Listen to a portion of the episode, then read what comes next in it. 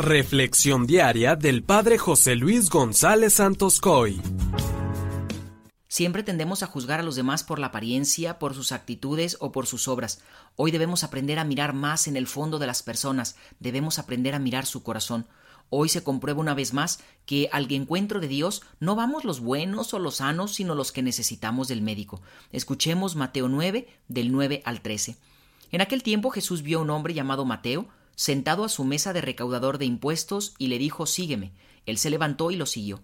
Después, cuando estaba a la mesa en casa de Mateo, muchos publicanos y pecadores se sentaron también a comer con Jesús y sus discípulos. Viendo esto, los fariseos preguntaron a los discípulos ¿Por qué su maestro come con publicanos y pecadores? Jesús los oyó y les dijo No son los sanos los que necesitan de médicos, sino los enfermos.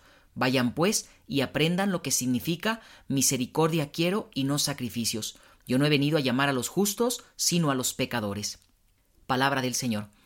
Hermanos, habíamos venido escuchando una serie de milagros realizados por Jesús, pero hoy escuchamos el relato del llamado que Jesús le hace a Mateo el publicano, un recaudador de impuestos para la ocupación romana.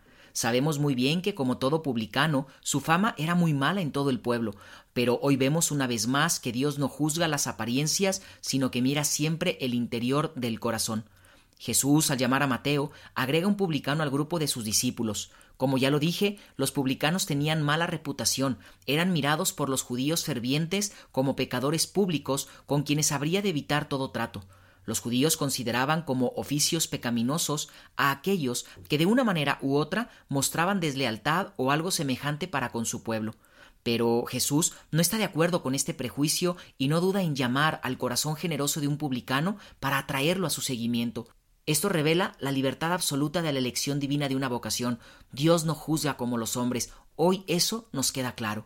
Siempre habrá la eterna tentación del juicio humano según las apariencias, pero hoy es cuando cobra sentido aquella frase de yo no he venido a llamar a los justos, sino a los pecadores. Por eso hay que preguntarnos, ¿nos sentimos buenos y por eso juzgamos a los demás? ¿Acaso llevamos en nuestro corazón la soberbia a flor de piel y por eso juzgamos con facilidad sin aceptar al otro? ¿Acaso tengo tolerancia, respeto y confianza en todos mis hermanos que son diferentes a mí? Que nunca nos sintamos superiores ni mejores a los demás. Por eso pidámosle al Señor un corazón que acoja a todos los hermanos. Además, debemos darnos cuenta de que no son los hombres los que escogen a Cristo, sino que es su misericordia la que escoge a los hombres. Con esto, Dios muestra su soberanía en el llamado. Por eso, también hay que preguntarnos qué tanta valentía tenemos para dejarlo todo y seguir al que nos llama. Cuando Jesús le dijo a Mateo ven, pudiéramos decir que Cristo le desbarata la vida a Mateo, ya que este hombre hasta en ese momento había tenido una vida tranquila, cómoda, la vida de un hombre sentado en su despacho, pero de repente es arrojado a una vida nueva, incierta, sin comodidades, sin seguridad, etc. De ahora en adelante el nuevo seguidor del Maestro no tendrá esa vida cómoda que llevaba, incluso compartirá los riesgos, los peligros, las incomodidades de Cristo. Sin embargo, encontró la felicidad y la plenitud. Por eso, ánimo, vamos apartando de nuestro corazón todos esos obstáculos que no nos permiten seguir al Señor. Que la bendición de Dios Todopoderoso, que es Padre, Hijo y Espíritu Santo, descienda sobre ti y permanezca para siempre. Amén.